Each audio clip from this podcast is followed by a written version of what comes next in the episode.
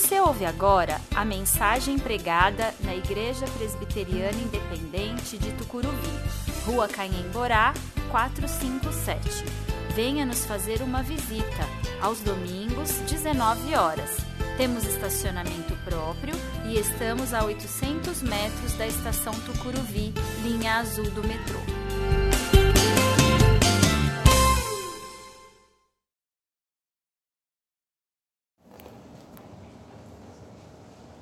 Atos dos Apóstolos, capítulo 16, do 6 ao 10. Eu vou fazer a leitura na nova versão transformadora. Ela será projetada para que você possa acompanhar.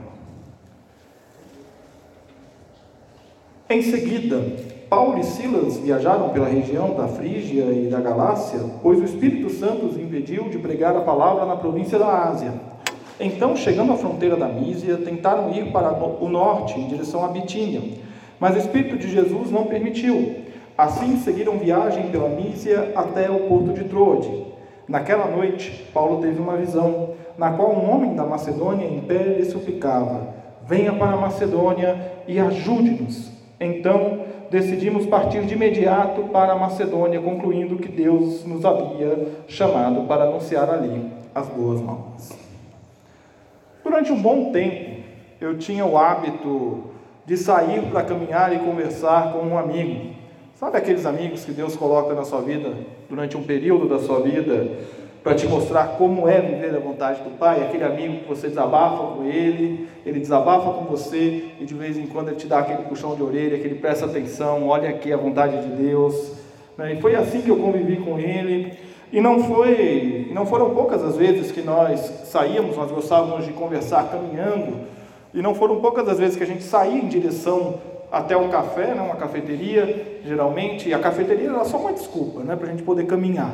Então a gente ia caminhando em direção à cafeteria e não foram poucas as vezes que a gente acabava no meio do caminho parando, conversando com alguém, orando com, com alguma pessoa, uma pessoa pedia informação e no final saía recebendo a boa nova do Evangelho. Inúmeras vezes nós nos encontrávamos para desabafar e acabávamos nem tocando no assunto, porque a agenda de Deus para aquele momento raro de encontro nosso era outra.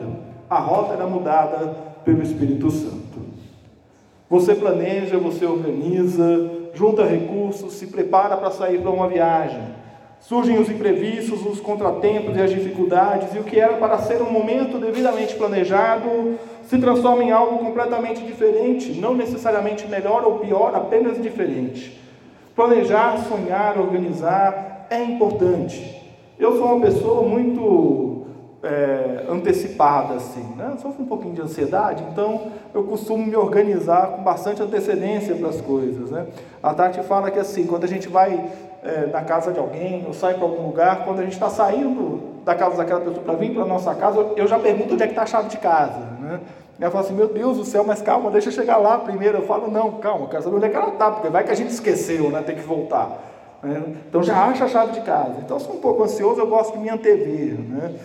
É, agora, no entanto, eu preciso entender que há algo que não é da minha alçada, não depende de mim. Eu posso planejar, me preparar, só que a direção quem dá é o Senhor da minha vida. E é aqui que eu passo a falar desse episódio que tem seu início lá no capítulo 15 de Atos, no versículo 36, que diz o seguinte: Algum tempo depois, Paulo disse a Barnabé: Voltemos para visitar cada uma das cidades onde pregavam, pregamos a palavra do Senhor, para ver como os irmãos estão indo.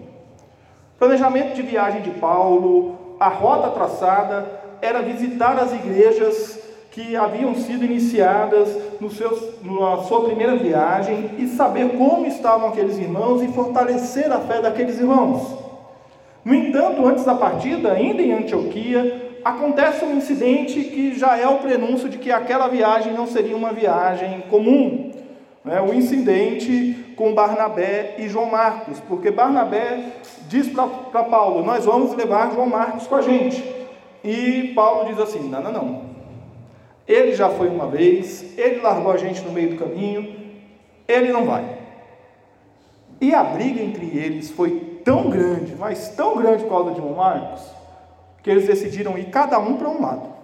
Barnabé foi com João Marcos para Chipre e Paulo pegou Silas e seguiu em direção às igrejas para visitá-las. E é interessante a gente notar que, apesar de toda a discussão entre Paulo e Barnabé, Paulo não vira as costas e sai andando sozinho. Paulo sabe que a missão não pode ser feita sozinho. Ele sabe que a missão deve ser feita com o apoio da comunidade, com o apoio de um irmão de fé. Então ele vai junto a Silas. E eles partem então de Antioquia, seguem por terra, não por, por barco, em direção à Síria e à Cilícia, ou seja, eles vão subindo ali no mapa, né? Se você tem um mapa aí na sua Bíblia, pode abrir aí o mapa das viagens de Paulo, você vai ver. E ele chega ali na região da Cilícia, que é aquela curva do mar Mediterrâneo, ali onde hoje é a Turquia. E no caminho eles iam se encontrando com os irmãos da cidade, fortalecendo a fé desses irmãos, animando uns aos outros. Quando eles chegam na Cilícia, eles foram primeiro à cidade de Derbe de lá seguiram para Listra. E é em Listra que Paulo conhece Timóteo, um jovem que é muito bem quisto pelos cristãos da cidade de Listra e da cidade vizinha de Icônio. Paulo conhece Timóteo, convive com ele, percebe nele o chamado pastoral e decide então levar Timóteo e falar: Olha, você vai com a gente. Antes, contudo, Paulo providencia para que Timóteo seja circuncidado, porque ele era filho de pai grego e conviveria, conviveria com judeus em sua viagem. Então ele precisava demonstrar respeito pela religião judaica.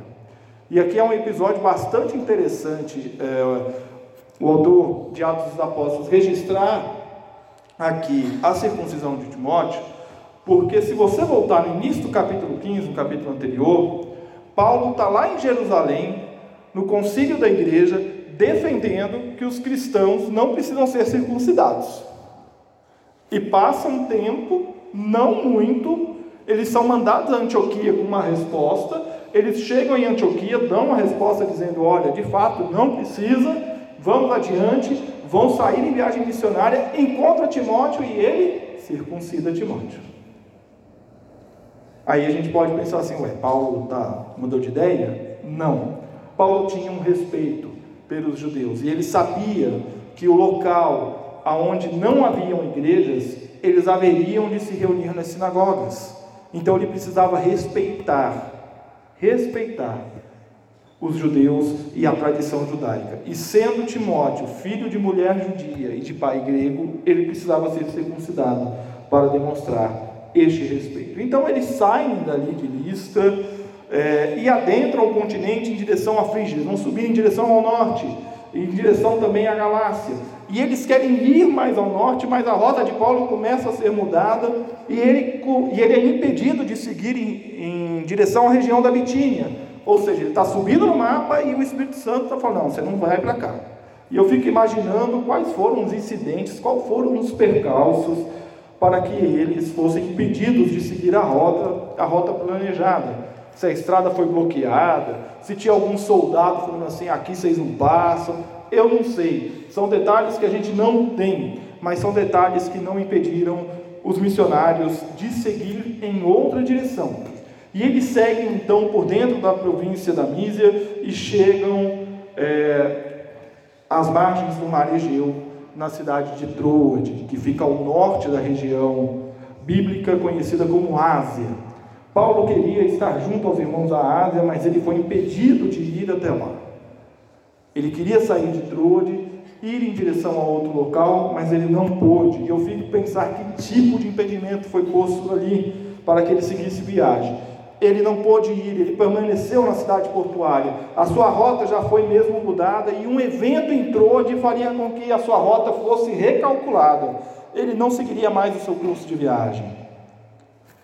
Paulo é avisado por meio de uma visão de que os fatos que o impediriam de seguir até onde ele queria se culminavam na imagem de um homem macedônio pedindo que ele seguisse para lá e os ajudasse. Todo esse episódio nos coloca diante de duas realidades, e a primeira delas é a que, quando Deus não quer, não acontece.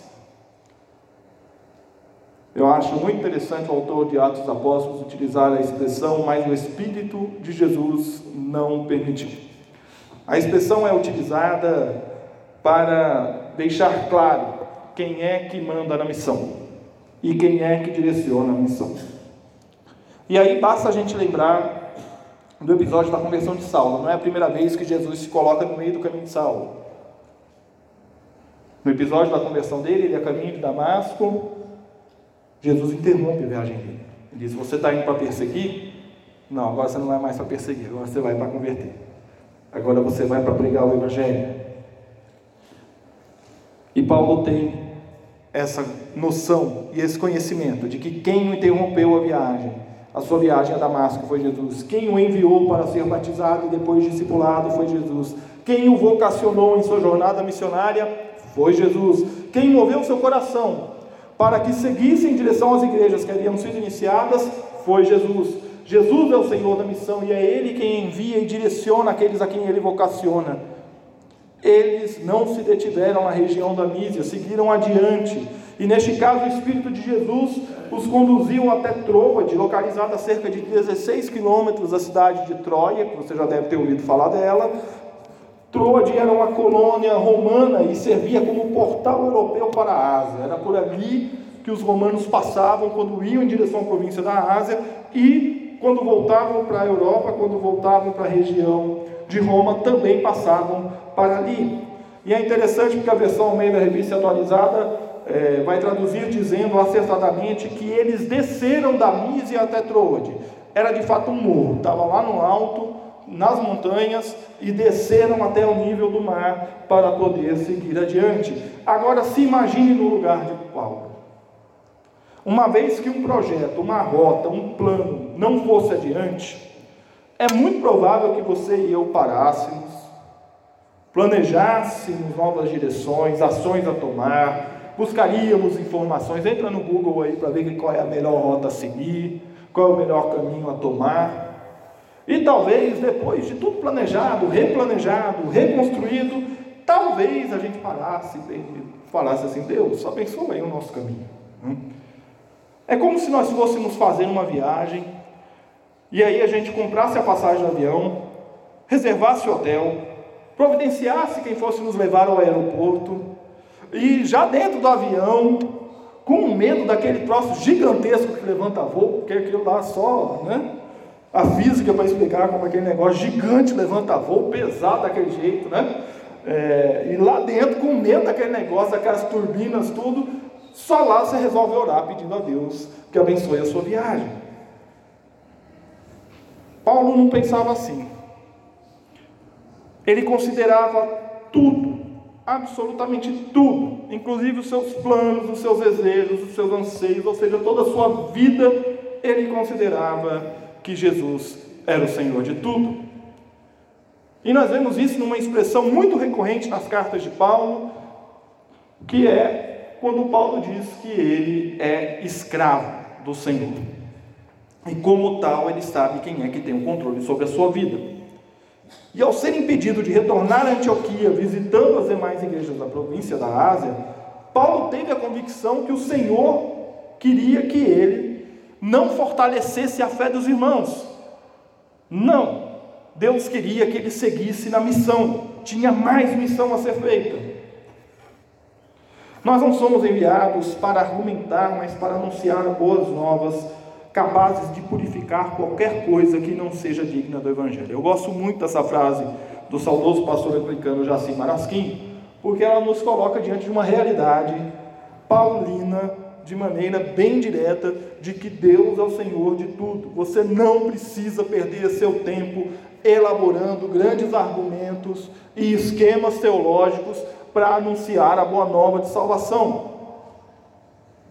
Você não precisa argumentar nem com Deus, nem com as pessoas. Você deve proclamar, anunciar, falar do Evangelho. E isso a todo instante.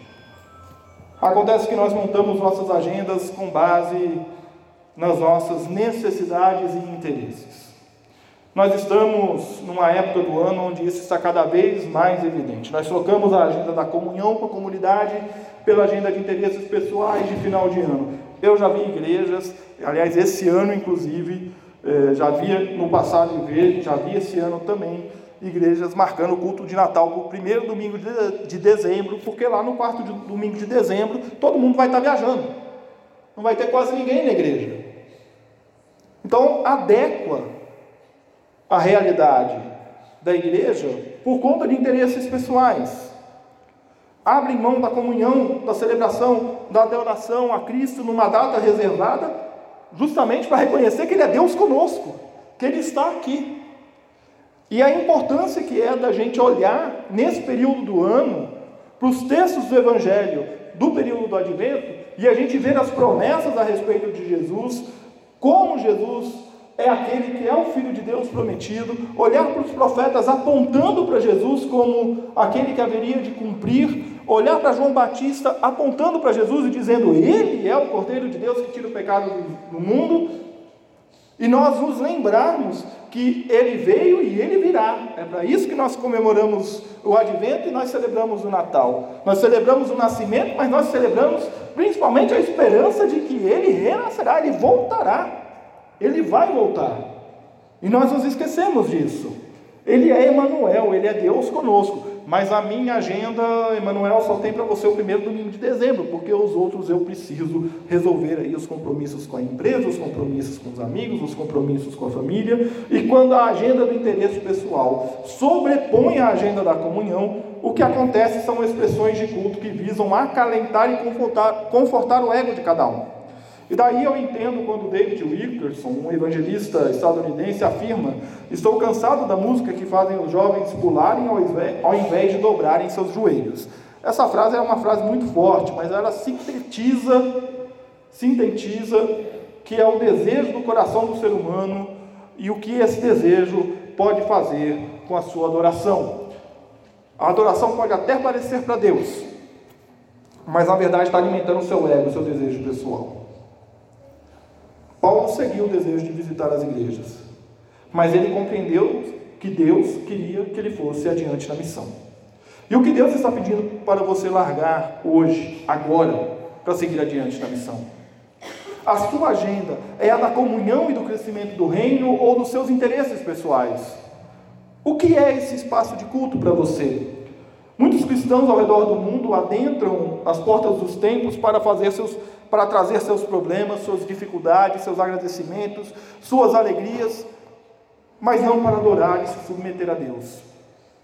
Quando fazemos nosso momento de intercessão aqui no culto, e nós chamamos os irmãos para que venham à frente, uma das palavras que eu sempre repito é que nós estamos diante do altar para que todos na comunidade vejam que nós precisamos de apoio e cuidado dos irmãos da igreja. Eu sempre enfatizo isso. A oração que a gente faz aqui na frente, ela não é mágica, ela não é mais poderosa, ela não é mais forte, nada disso. Ela é a oração da comunhão, ela é a oração da entrega, do reconhecimento de que nós somos falhos. E isso nós mostramos esse gesto de fé vindo à frente para os nossos irmãos que permanecem no lugar. Para que os nossos irmãos que permanecem no lugar possam olhar para mim e para você que estamos aqui na frente e falar assim: ele está precisando de um abraço, ele está precisando de, um, de uma palavra de conforto, ele está precisando de uma palavra de direção, ele está precisando da minha presença calada do lado dele, para ele chorar um pouco, para ele desabafar um pouco. E aí eu repito a pergunta: o que Deus está pedindo para você largar agora para seguir adiante da missão? Saiba que Deus não nos pede para largar algo sem um propósito definido. Ele não impediu Paulo, Silas e Timóteo de seguirem adiante por nada, mas sim porque tinha para eles uma missão que era urgente e necessária, e ele sabia que eles eram capazes de cumpri-la. Deus não pede que você abandone, que você largue alguma coisa, sem saber que você é capaz de cumprir o que ele vai colocar nas suas mãos. Na mensagem passada sobre Jonas, nós vimos que insistir em errar a direção nos conduz às profundezas da vida. O cristão é, antes de mais nada, um escravo de Deus e não mais escravo do pecado. E esse reconhecimento se faz necessário para que você e eu possamos entender as situações das nossas vidas em que nós insistimos em controlar e que reiteradamente continuam a fracassar, a nos afastar do centro da vontade de Deus. Quando não compreendemos que quando Deus não quer, não acontece, nós não conseguimos ver Deus como Senhor de tudo. E aí, geralmente, Deus é esse provedor que resolve os problemas da minha vida. Deus é apenas essa entidade divina resolvedora de problemas e não o Senhor da minha vida. Ele deve satisfazer os meus desejos, os desejos do meu coração, mesmo que o meu irmão de comunidade de fé esteja vivendo em meio a um turbilhão de problemas. Compreender que Deus está no controle é uma atitude de submissão. E isso tem faltado muito. Muito. Tem sido cada vez mais difícil exortar, chamar a atenção das pessoas, porque nós queremos ser acalentados. Nós queremos ouvir mensagens boas, mensagens que enchem o nosso coração, mensagens que nos alegram, que nos confortam. Mas nós não queremos que nos mostrem que nós precisamos ser submissos a Deus e seguir o que Ele quer. Se a primeira realidade é que quando Deus não quer, não acontece, ela nos leva a uma segunda realidade que o, texto de Atos 16, 6 a 10 nos revela. Quando Deus chama, obedeça imediatamente. Diz o versículo 9 e 10: Naquela noite, Paulo teve uma visão, na qual um homem da Macedônia, em pé, lhe suplicava: Venha para a Macedônia e ajude-nos. Então decidimos partir de imediato para a Macedônia, concluindo que Deus nos havia chamado para anunciar ali as boas novas. Você pode ler esse texto em todas as versões que existem, traduções que existem, e a tradução do termo grego euteus aparecerá de diversas maneiras ali, mas ela não será omitida em nenhuma delas. E a tradução é imediatamente, de pronto, logo em seguida. Essa é a tradução. Paulo e seus companheiros de viagem não pensaram, não pediram confirmação. A visão foi dada a Paulo, mas todos que estavam com ele entenderam que aquela visão era uma visão dada por Deus. Havia ali um pedido de, de socorro. A visão foi dada a Paulo, mas a confirmação é comunitária. E ao que parece, havia mais que Silas e Timóteo naquele grupo ali em Troade. E você percebe isso lendo o texto de Atos. Aqui em Atos 16, no versículo 10, uma pessoa entra nessa conversa. E essa pessoa é Lucas, o autor de Atos dos Apóstolos. Como que a gente sabe disso? Pequeno detalhe. Ele para de usar a terceira pessoa e passa a usar a primeira pessoa do plural. Nós. Nós. Então decidimos. Então nós decidimos. Nós decidimos. Aqui ele se inclui. E isso nos revela que o chamado de Deus é atendido de imediato quando a comunidade se coloca a caminhar junto. Lucas estava ali. Não sabemos se ele se juntou ao grupo em Troade ou antes, onde foi. Mas ele estava narrando em terceira pessoa. E quando chega em Troade, ele começa a narrar na primeira pessoa. E ele vai narrando em primeira pessoa até eles chegarem em Filipos. Depois ele volta a narrar em terceira pessoa. E lá na frente, no capítulo 20, ele volta para a primeira pessoa, porque os, os apóstolos voltam para Filipos. A dimensão comunitária do chamado é fundamental, porque Deus não nos, nos chama sozinhos e não nos envia sozinhos. O apelo que Paulo ouve em sua visão é importante para nós entendermos como Deus age. Um homem da Macedônia pede ajuda. Como que Paulo sabia que este homem era da Macedônia? Muito provavelmente pela forma de falar e de se vestir. E o pedido é um pedido simples, é um pedido de ajuda. Venha para a Macedônia e ajude-nos. Ajudar com o quê? Aqui é preciso compreender que quando alguém pede ajuda, geralmente essa pessoa quer uma boa notícia. Não é isso? Você pode me ajudar? O que, que você espera ouvir de resposta? Claro, vamos lá, vamos, vamos junto, vamos nessa. Essa é uma boa notícia.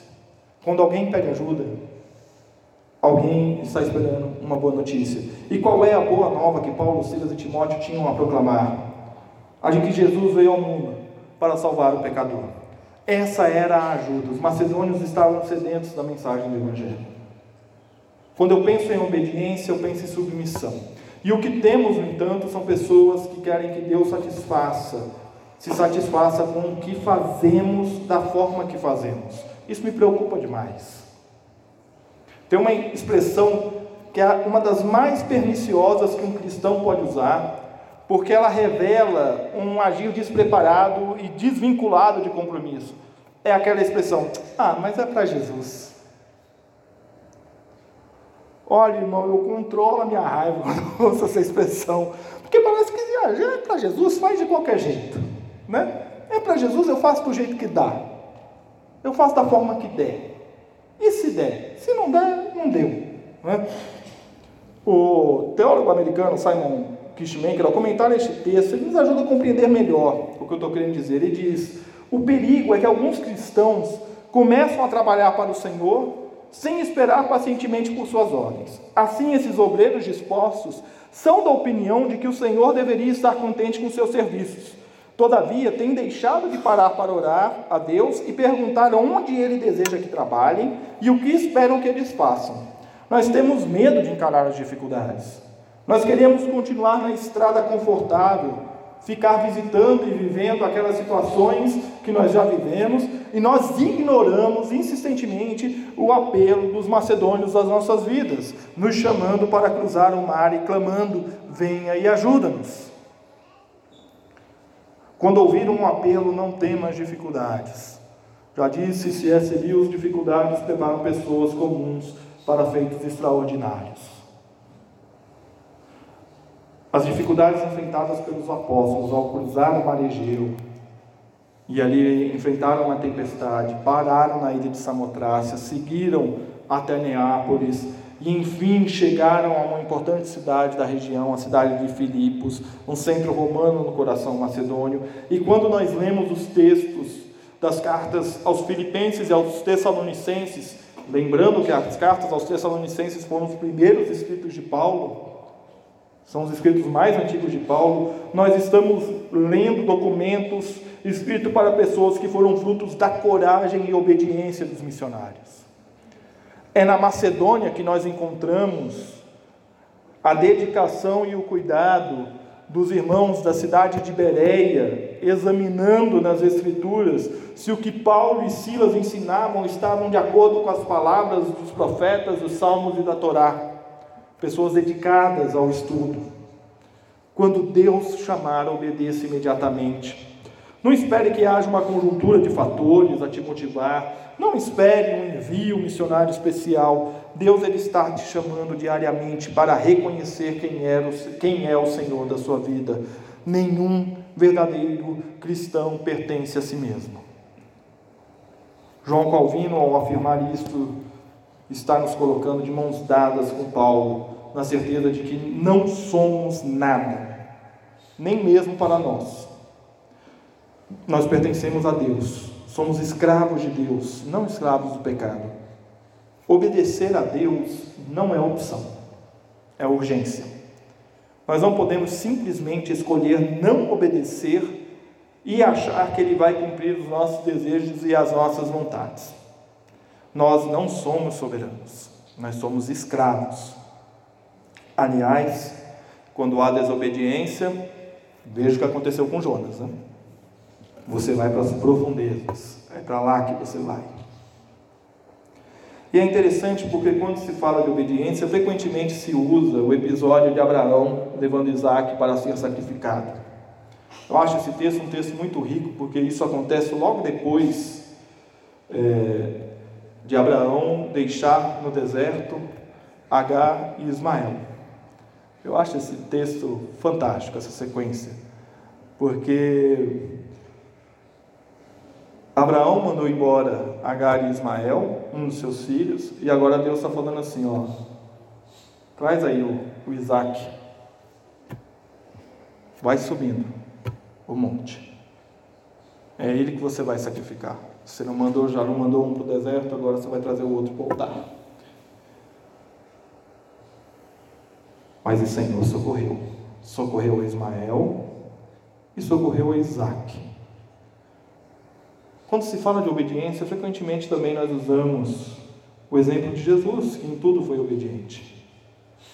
Só que hoje, Atos dos Apóstolos nos coloca diante de um exemplo de obediência numa nova realidade, após a ressurreição e cumprindo o chamado de Cristo a anunciar o Evangelho. E esse exemplo não é coisa lá do primeiro século, é coisa dos nossos dias, de hoje, de já, e é a expressão da ação do Espírito Santo em nossas vidas, sustentando e trazendo crescimento para a igreja.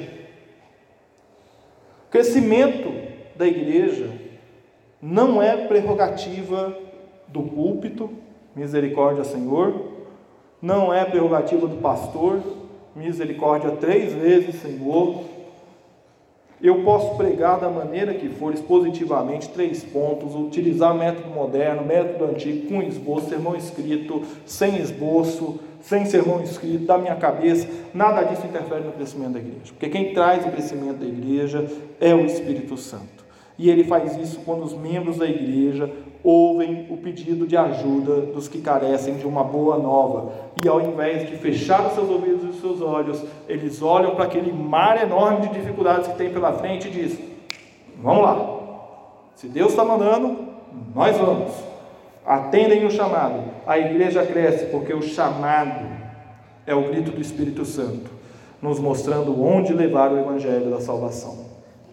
A primeira realidade é que quando Deus não quer, não acontece. A segunda realidade é que quando Deus chama, eu e você devemos obedecer imediatamente. Eu quero concluir dizendo que Paulo e Silas partiram de Antioquia, tendo como plano visitar as igrejas que haviam sido iniciadas na viagem anterior. No entanto, no meio do caminho, Deus recalcula a rota deles, direcionando-os a pregar o Evangelho e não a fortalecer as igrejas. Isso nos revela o cuidado de Deus com suas comunidades. Deus sabe que aquelas igrejas que haviam sido plantadas não careciam de ser fortalecidas naquele momento. Ele sabia disso. Mas ele sabia também que lá na Macedônia haviam homens e mulheres que necessitavam ouvir da palavra do Senhor, da palavra da salvação.